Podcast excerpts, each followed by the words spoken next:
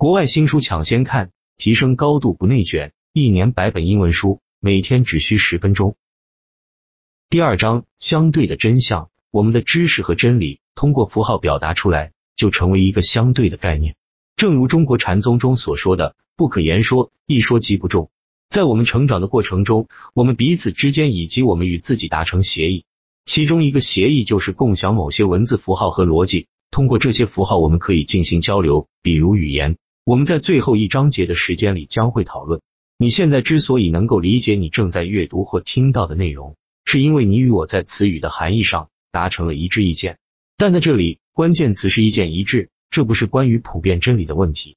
我们所学的语言符号之所以感觉真实，是因为我们同意这些符号具有某种价值或意义，而不是因为它是绝对的真理。比如说，我说一棵树，你能想象出一棵树的样子，但对于一个不懂中文的老外来说，树这个字或者声音对他毫无意义。同样，对于一个不懂英语的中国人来说，tree 这个词就没有任何意义和价值。因此，如果我们对某一特定的符号学不认同，理解不一致，我们就无法从中提取意义。因此，语言符号是一种相对真理，而不是真正的真理，因为它的意义完全取决于人和背景。就拿上海崇明岛来说，岛上的人称鱼为“哀”，往往让去旅游的人大吃一惊，因为他们这个字和癌症的“癌”读音相仿，的确有点让人食欲大减。此外，由于我们更广泛的知识是建立在共同的符号基础上的，它可以被理解为相对的真理。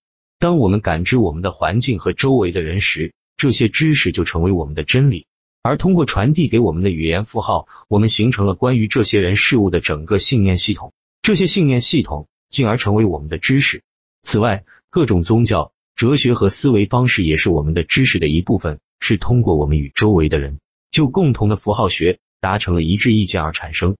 例如，在世界一些地区，人们一致认为有一个万能的神；而在另一些地区，人们却一致认为有多个神，而现代也有很多人认为根本就没有神。谁是对的呢？没有对错，大家都是盲人摸象罢了。因此，我们所知道的一切都是一群人所共有的符号逻辑。由于这个符号只是适用于一群人，而不是对所有人普遍适用，所以它只能是一个相对的真理。